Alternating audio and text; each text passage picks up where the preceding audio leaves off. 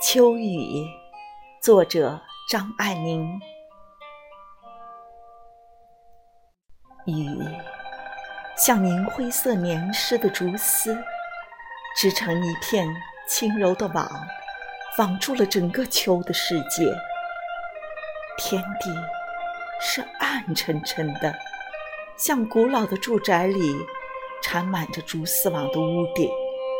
那堆在天上的灰白色的云片，就像屋顶上剥落的白粉。在这古旧的屋顶的笼罩下，一切都是异常的沉闷。园子里绿意的石榴、桑树、葡萄藤，都不过代表着过去盛夏的繁荣，现在已成了。古罗马建筑的遗迹一样，在潇潇的雨声中瑟瑟不宁，回忆着光荣的过去。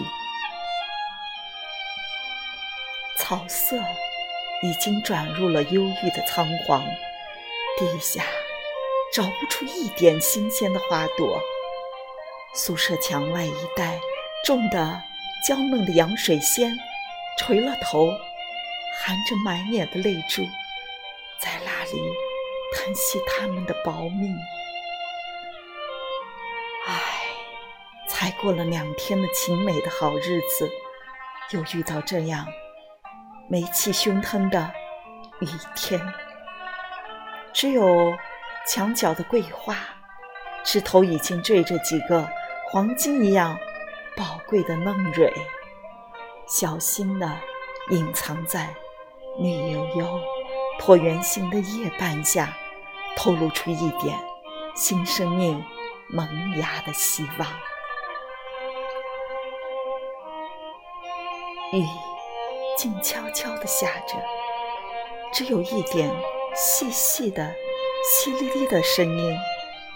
橘红色的屋顶，像披着袈裟的老僧，垂头和睦。